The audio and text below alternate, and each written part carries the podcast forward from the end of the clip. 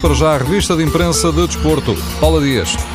São 2 milhões de euros por ano. O salário de Tarapt no Benfica foi revelado ontem pelo site Football Leaks.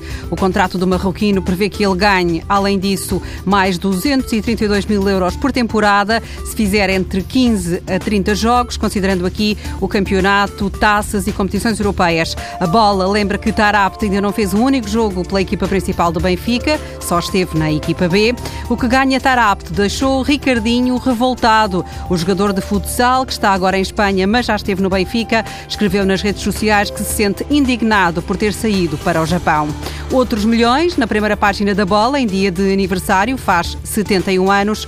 O jornal revela que o processo do Benfica contra o Sporting está na fase final, entra nos tribunais nos próximos dias e as águias pedem uma indenização de 40 milhões de euros. Ainda na luz, Jovic está mesmo a chegar, garantem os jornais, e ao jogo, o jogador sérvio diz que quer aprender com Jonas. O jornal dá, no entanto, maior atenção a um possível regresso ao Futebol do Porto de Oliver Torres.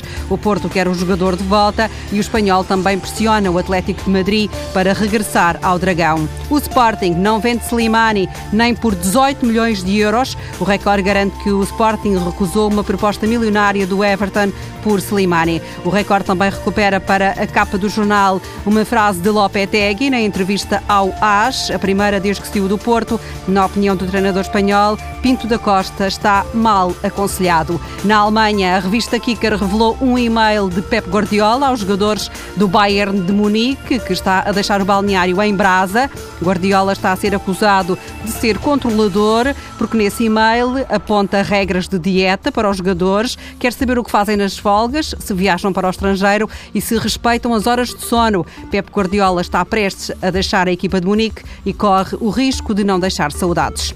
O resultado deste jogo não importa, não entra nas contas do campeonato em Itália, talvez por isso tenha, não tenha merecido destaque nos jornais. O que aconteceu está, no entanto, devidamente contado na última página do jogo. O Nápoles disputou um jogo pelos direitos dos homossexuais. Foi como se fosse um pedido de desculpas depois do treinador do Nápoles, Maurício Sarri, ter chamado maricas a Roberto Mancini, treinador do Inter. Sarri pediu desculpa a todos os homossexuais e garantiu nunca ter sido homofóbico. Agora fica este gesto contra a discriminação e o jogo particular com os amadores do San Vito Positano. Isto apesar dos responsáveis do Nápoles garantirem que o encontro já estava combinado antes do problema entre Sarri e Mancini. Os adeptos da equipa napolitana ganharam uma preocupação neste jogo. Higuaín lesionou-se, teve de deixar o campo depois de ter sido atingido com violência pelo central do San Vito Positano, bombeiro de profissão.